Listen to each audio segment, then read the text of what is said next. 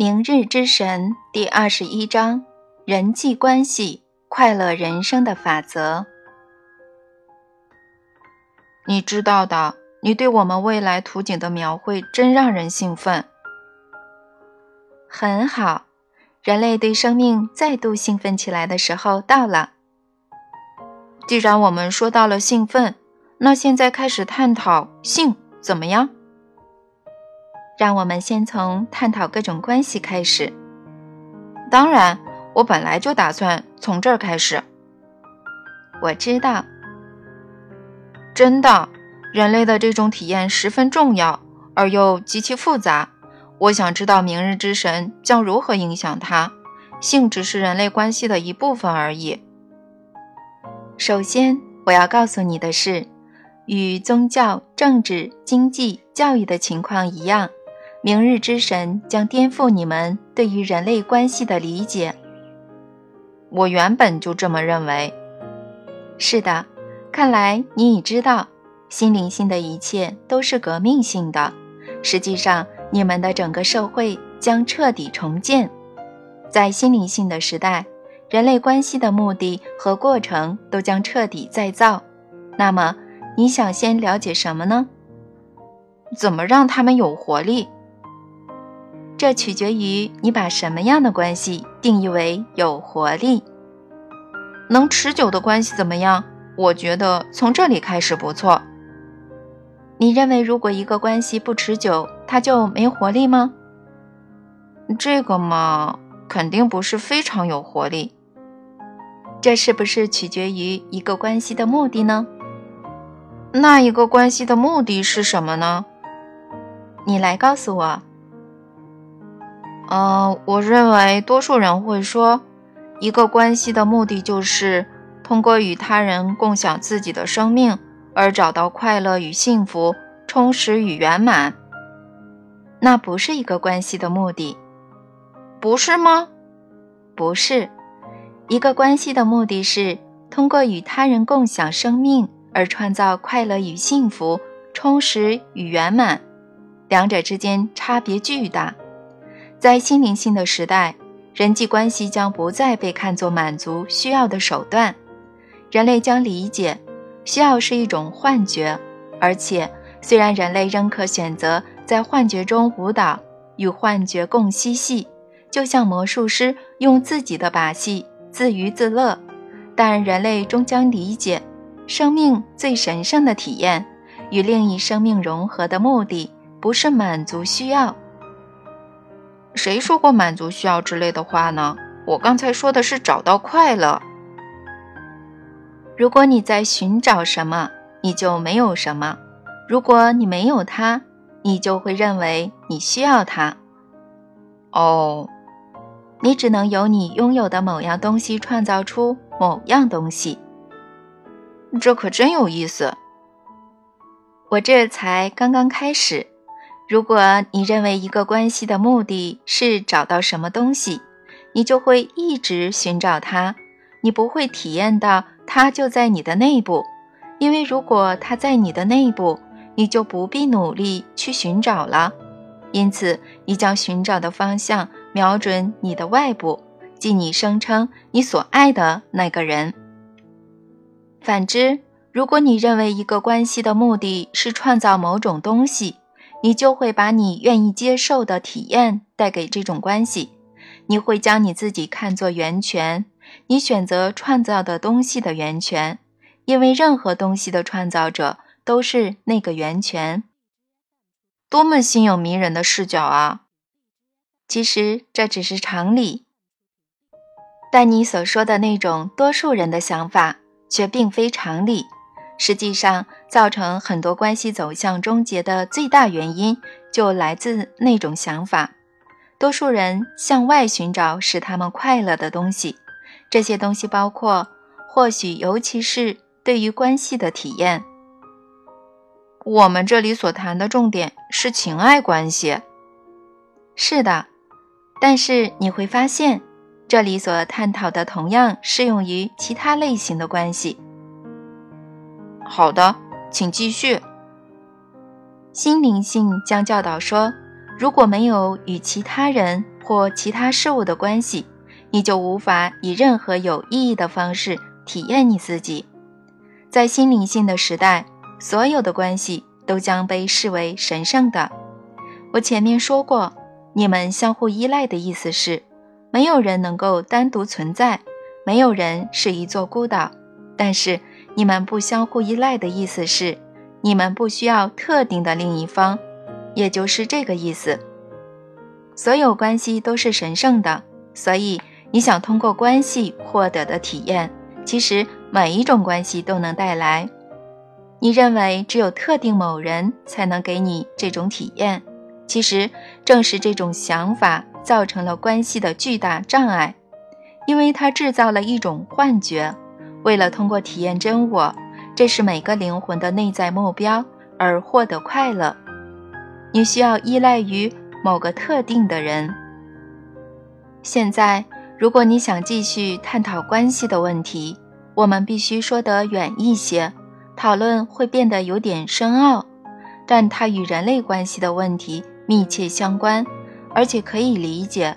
如果你跟紧我的话，你愿意一起随我远行吗？当然，现在就出发。首先，好与坏是价值判断。它们关系到你针对自己、针对生命所做的很多很多决定。我知道，我知道，可我不想搞得那么复杂。我们能不能直接回答这个问题呢？那好吧，答案是是的。你要想体验好东西，根据你们的说法，你的体验里就必须存在你们所谓的坏东西。哦，这确实很说明问题。现在我知道为什么生活中老是一大堆。但是这里有条信息，我们会称它为好消息。必须存在于你体验中的坏东西，不必存在于你的切身体验里。什么意思呢？意思是，你愿体验的东西的反面，或者说对立面，可以存在于你的过去，也可以存在于。远离你的某处，比如宇宙中离你最远的地方，它只需是你觉知到的某种东西，它必须是你意识到的一部分。你的宇宙就是一个背景场，它是一个容器，里面盛着每一种可能的体验。换种说法，就是本然的整体。再换种说法，就是神。随便你叫它什么。现在，你可以在这个记忆与距离（你们称之为时间和空间）的背景场中，找到你当前所选择的体验的反面。你不必将那对立面吸过来，你只需知道它存在。因此，就有了那句话：“知识就是力量。”所以，如果我要想体验好日子，所需做的就是一起坏日子。一点没错，或者我要想体验这里的好生活，所需做的就是观察那里的坏生活。当然，同时要记得，好与坏是你特定的评断。当然，好与坏只是你的观点。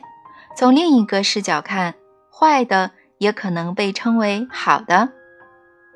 所以，生命只是个视角的问题。这里你说到了非常重要的东西。我们的体验取决于我们看待事物的方式。确实如此，如你们看待事物的方式，取决于你们看待事物时所选择的方式。我不明白，事物是什么，我们就将它们看作什么。不，你们为每种事物赋予意义。要牢记这一点，在心灵性的时代，所有人将理解，除了你们所赋予的意义，任何事物都没有任何意义。好吧，那么这与各种关系有关系吗？息息相关。在你所有的关系中，所有的意义都是你所赋予的意义。任何事物不代表任何意思，除了你说它具有的意思。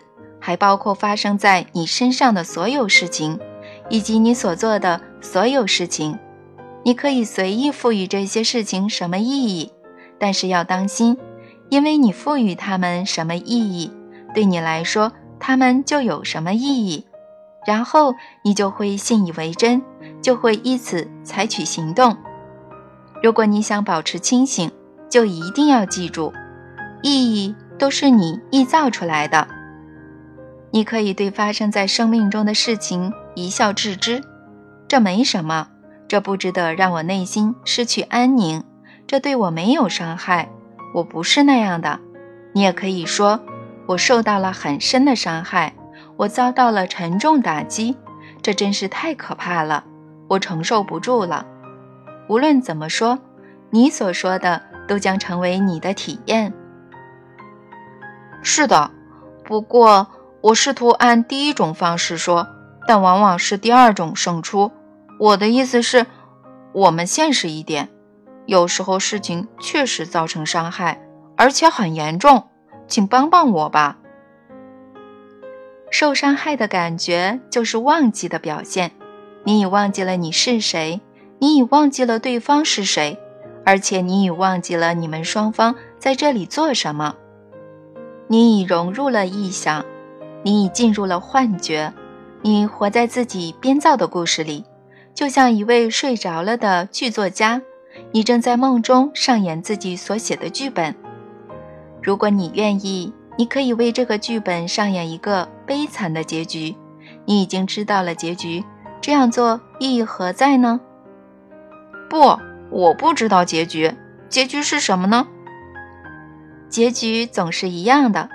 终有一天你会醒来，此生或下一世或下下世，你将理解真正的你是谁，别人都是谁，然后你将宽恕所有的人、所有的事，并且超越宽恕，明白宽恕其实是不必要的。你将看到整个过程的完美，看到它如何巧妙运转，促成你自己的进化。你将感谢。所有出演你剧本的演员，你们将愉快共舞，因为神的爱将把你们拥抱，而且你们将相互拥抱，沉浸在对神、对生命本身的爱意之中。你对此非常确定？没有什么比这更确定的。在心灵性的时代，所有人都将理解关系的目的和生命过程，以及他们在其中的作用。而且，他们将祝福这一过程，并称之为神圣；他们将参与这一过程，并称之为历险；他们将体验这一过程，并称之为喜悦；而且，他们将完成这一过程，并称之为涅槃。然后，在他们选择的时间，在那个无穷无尽的极乐循环及创造本身之中。他们将快乐地把整个过程从头来过。这是意识的故事，意识展开的故事，这是人类的故事，人类进化的故事，这是你的故事，你存在的故事。你所有的关系就是这个故事的组成部分。在过去，你之所以进入各种关系，差不多就是因为你前面所阐述的原因。通过与他人共享自己的生命，你想寻找幸福，你希望找到充实、快乐、圆满。我只是想结束孤独，一回事，是更简单的表达。这样说有什么不好呢？没什么不好，但在故事里有一页是你要到这里来瞧的。只有结束了生命内在的孤独，你才能结束生命中的孤独。什么？再说一遍好吗？如果你内心感到孤独，如果你内心感觉不圆满，你将终身向外寻找那无法找到的东西，而且在一遍又一遍的体验孤独之后，你将在身后留下一连串未能持久的关系。你一直在读我的日记吗？那些关系之所以无法持续。是因为你不理解自己为何身处其中，你试图找到充实，而不是创造充实；你试图找到快乐，而不是创。造快乐，你试图找到圆满，而不是创造圆满。你相信关系是一种发现的过程，但其实不然，关系是一种创造的过程。这个道理同样适用于生命。可是我曾经尝试在关系中创造快乐、幸福、圆满，但有时候对方仍然离开了。这也符合你刚才所说的话吗？对方的离开带走了你生命中的快乐、幸福以及圆满吗？当然。那么你起初就不曾拥有它。没人能带走你内在的东西。记住这句话，牢记它。所以，我并不需要靠一个关系来创造快乐、幸福、圆满，它们都属于内在。你利用这种关系去体验它，像神一样。你创造各种关系是为了体验你的内在自我。那么，我确实需要这种关系。这里你把我搞糊涂了。你并不需要外在于你自己的关系。在你的内心保持与我的关系，这是有益的。在心灵性的时代，有一点将会明确：所有关系的开始、结束、创造，都以人类灵魂为依归，都发生在人类灵魂之内。一旦你在你内心建造了与我、与生命、与神、与所在一切的关系，那么你与外在于自己的所有事物、所有人的关系。会是一种快乐、幸福、圆满的体验，因为你将它放在了那里，然后你在自己生命的所有时刻都能体验它。然而，你内心没有的东西，你就没法在外面体验它。你这个双关语真妙，但是如果我离开他没法活，而我内心又没有他。那我怎么能让他在那里？我可以告诉你，他无法来自于关系中的另一方将这副重担压在你所爱的人肩上，他们永远也无法负担，他们会迅速逃离，他们将看到你那里有个难以填满的无底洞。关系的目的不是找到圆满，而是共享你的圆满；不是找到快乐。而是共享你的快乐，不是找到幸福，而是共享你的幸福。如果你进入一种关系时不快乐，你就没有快乐可以放在那里。我再说一遍，在人际关系中，你只能找到你放在那里的东西。整个生命都是如此。所以，关系作为一个背景场而存在，它作为一个容器。你可以装进你所示的一切，然后你可以进入它，索取你想表达和体验的你自己的任何方面。然而，你无法索取你未曾放进容器里的东西。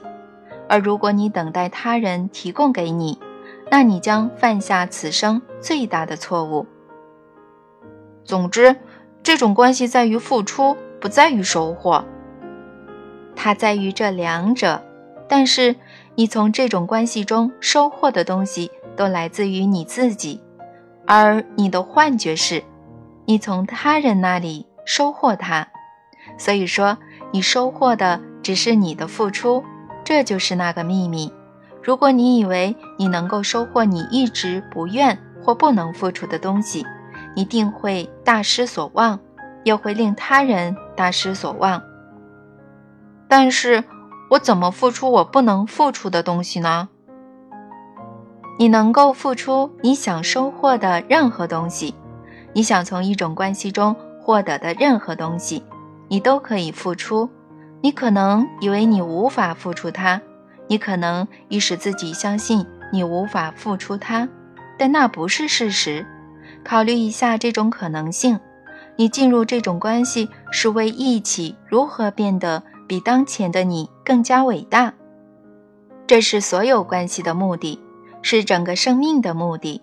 我说过，根据你对你是谁的最伟大愿景，按照下一个最恢宏的版本，再造你全新的自己。当然，为了做到这一点，我们必须拥有完全的自由。神给你自由，神可能给，但他人可能不给。事实上，自由并非神给你的。我采用了比喻的说法，自由就是你本身所是。神是自由，你是自由，自由是你的本质。正因如此，当你的自由遭到哪怕一点点践踏时，你都会感到愤怒和失落。遭到践踏的不是什么外在于你的东西，而是你，是你的生命本质。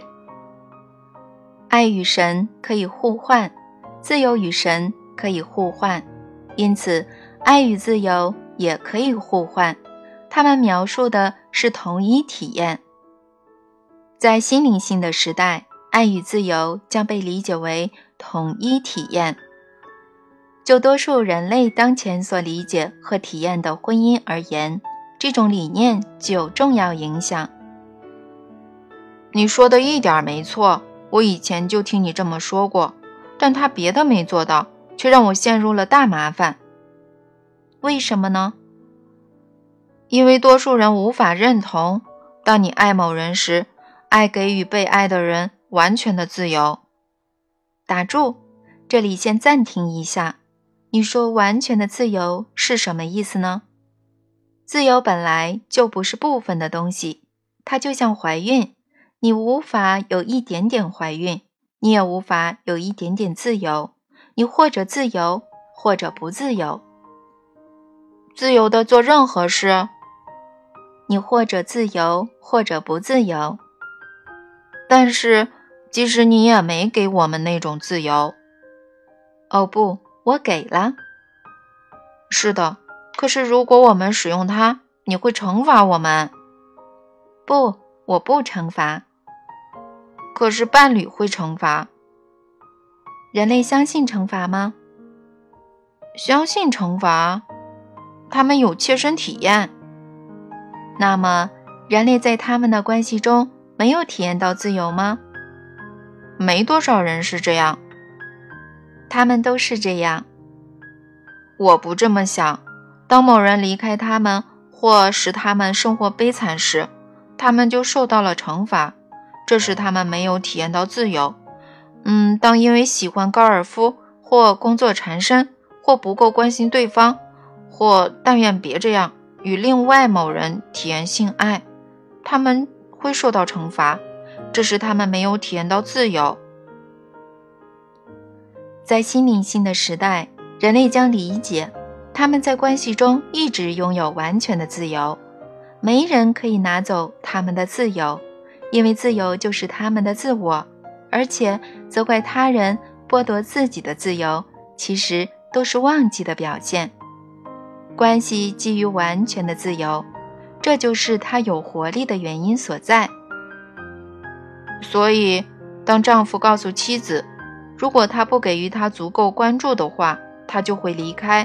这是自由吗？在这种关系中，妻子还应自由的一如平常吗？当然，如果丈夫告诉妻子他想在这种关系中获得一定的关注，否则他将离开，而妻子又没给予他那么多关注，那他所做的就是自由选择。但是。他因为那个选择遭到了惩罚。所有选择都有后果，但是后果不是惩罚，他们是结果。某种关系中的双方都拥有声明其偏好的自由，这些声明就是在宣示你是谁。你的配偶不一定必须赞成你的声明，你的配偶只需注意到它。比如说，如果你选择不在烟气熏天的环境里待着，你就有自由宣誓这一点。你的配偶有自由在家里吸烟或不吸烟，而你有自由留在家里或离开。任何一方都无需反感对方自由意志的选择，或允许这些选择伤害自己。说你因为对方自由意志的选择而受到了深深的伤害。就是在否定你和对方的真我，这是一种忘记的表现。关系是自由的完美表达。当关系的共建方忘记这一点，选择将自己投射为受害者的角色时，烦恼和痛苦就会趁虚而入。所以，如果你宣称爱是自由，那么你一定在说，这种关系中的任何一方应能够与他们愿意的任何人，以他们认为适合的任何方式，毫无限制。或惩罚的自由的表达爱，你是这样看待婚姻的吗？不是，有些人可能那样看待婚姻，但我不是。那么你如何看待婚姻呢？我看待婚姻的方式，如我看待生命一样，没什么特别的。生命只是如此，婚姻也一样，它是他所是，而非他所非。谁来决定它是什么呢？大家都说神来决定。神不做决定，神根据什么做这种决定呢？神让你们去做决定。婚姻中是两个人认可的东西，但社会必须制定一些规则。为什么呢？为了保护人们。提防着谁呢？他们自己吗？为了保护别人。谁？社会为保护社会，以免社会分裂。你认为，如果社会少了几条规则，它就会分裂吗？并非如此。事实上，我认为社会可能会融合，史无前例的融合，而且这种融合的发生是按照实际的方式，而非人们要他人相信的那种方式。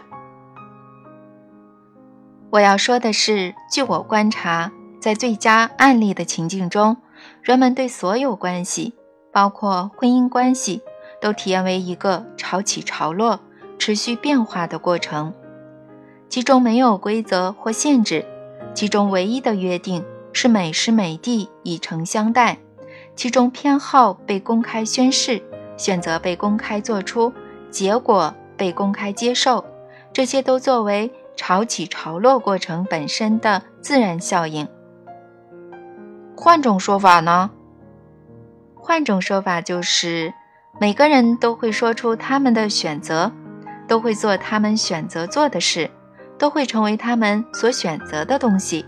而且，如果一个人的选择侵犯或阻碍了另一个人的幸福，另一个人就会说出来；而如果相同的选择继续做出，那么他人也会做出他们的选择，而后这个过程继续下去，自由选择接着自由选择接着自由选择，以爱和生命本身的名义自由选择。在这种情境中，没有受害者与加害者，没有正确或错误的配偶或伴侣，只有清醒的、觉醒的、有意识的生命。在有意识的分析、有意识的选择、持续的共同创造，听上去可不怎么浪漫。人们希望相信的是，婚姻意味着忠贞，意味着婚后只忠于一个人，意味着爱那个人，而且只与那个人保持那种亲密关系。你是说性关系？是，我说的是性关系。嗯，而且以性的方式与别人互相表达爱，就是对第一个人的背叛和大不敬。这是个十分美好的婚姻蓝图。我们这里所说的与他毫不冲突。实际上，这里所说的一切都是对他的支持。但是这种情境并没有自由，至少没有性自由。恰恰相反，他给予了最大限度的性自由。怎么会呢？这种情境说，以性的方式与别人互相表达爱，就是对第一个人的背叛和大不敬。我听起来，这可不像是自由。如果这是你自由进入的情境，它怎么不是一种自由的表达呢？如果你保持在这种情境中，并且自由地遵守约定，这怎么不是自由的表达呢？如果你遵守约定，是因为你必须那么做呢？但是你不必必须。如果你那样做，就是因为你愿意。你在生命中做任何事情，都是因为你愿意。没有任何事情不是自由选择。我听见你这么说，但我不知道，如果我做什么事是因为我不想失去某种关系，这让我觉得不像自由。但这就是自由，你在做出留在那种关系中的自由选择。你注意到了那么做需要付出什么，而且你在自由的做。你的自由何时何地被拿走了呢？在心灵性的时代，关系将不包括责备与评断或受害者、加害者的情境，而将被理解为共同创造的体验，其中双方都为自己的选择与决定承担责任。人际关系是极好的练习场，它提供无与伦比的机会，让你能够声明并宣告。表达并实现，成为并体验真正的你是谁。现在你选择做谁？然而，人类喜欢做的事就是先自由做出选择，然后宣称他们别无选择，这就允许他们自己成为受害者，别人成为加害者。可是，有些情况下，别人虽然让我们选择，但无论怎么选。都对我们不利，这还不相当于加害吗？那仍然不说明你们别无选择。说你别无选择，那就是放弃你的主动权，放弃你的权利，那就是说了关于你的谎言，那是个忘记的表现。我不知道，有时我觉得这些话只不过是在摆弄文字。当然，我一直可以选择。但是如果怎么选都是个烂选择，那算什么选择呢？那是最好的选择。当你将要在体验自我的过程中实现巨大突破时，生命会将你放在糟糕选择的时点上。一定牢记这一点。创造和面对艰难选择总是一种宣告，它来自你的灵魂，通过你的身体。抵达你的心智，它是你整个生命的跃进时代。事实是，你在这类时刻的选择并不糟糕，他们只是非常关键。一生之中，你或许只有六七次将自己带到这种关键选择点，这样的时机屈指可数。要欢迎这些关键选择点，不要望而却步，在你的进化过程中。他们提供罕见而惊人的机会，他们总是生命最美好的福佑。那么说，关系的基本目的是进化。当然，所以前面我问你，你认为一种关系不持久就没活力吗？然后我说，那取决于它的目的。然后你问，一种关系的目的是什么呢？而现在就在这儿。你自己回答了那个问题。进化是一切事物的基本目的，而最快的进化方式莫过于通过外在的关系与他人交往。神圣的关系在于你的内在与他人的外在相遇，在于他人的内在与你的外在相遇，在于在最佳时刻，双方的外在被双方的内在融化。使双方的内在相遇并相知，从而觉醒并体验他们的相同与同一。在这个世界上，你们将这种表达称为爱